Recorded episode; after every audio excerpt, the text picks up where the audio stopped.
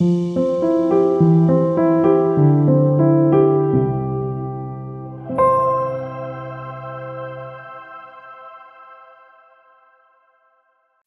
Léger Le Balkon 1914 Fernand Léger war nicht der Maler fein nuancierter Farbklänge wie Robert Delaunay. Er war auch kein strenger Kubist wie Braque und Picasso. Léger war der Maler der expressiven Kontraste. Farbe, Linie, Form prallen in seinen Bildern direkt aufeinander.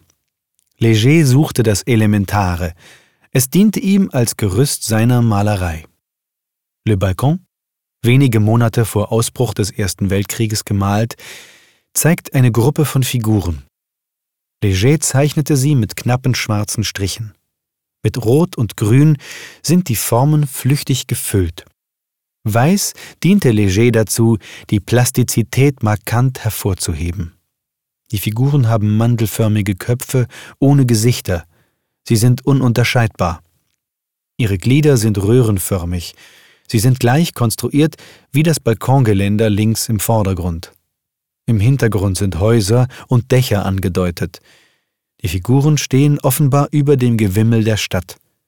Sie scheinen den Bildraum zu sprengen und drängen nach vorn auf uns zu.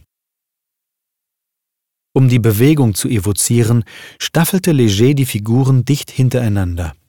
Die Darstellung der bewegten Menge hatte er in den Bildern des italienischen Futurismus kennengelernt. Sowohl die Futuristen als auch Leger waren fasziniert durch die rasant sich verändernde technische Welt.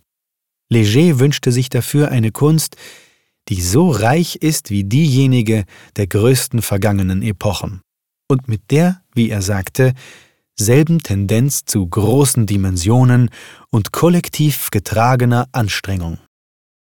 Musik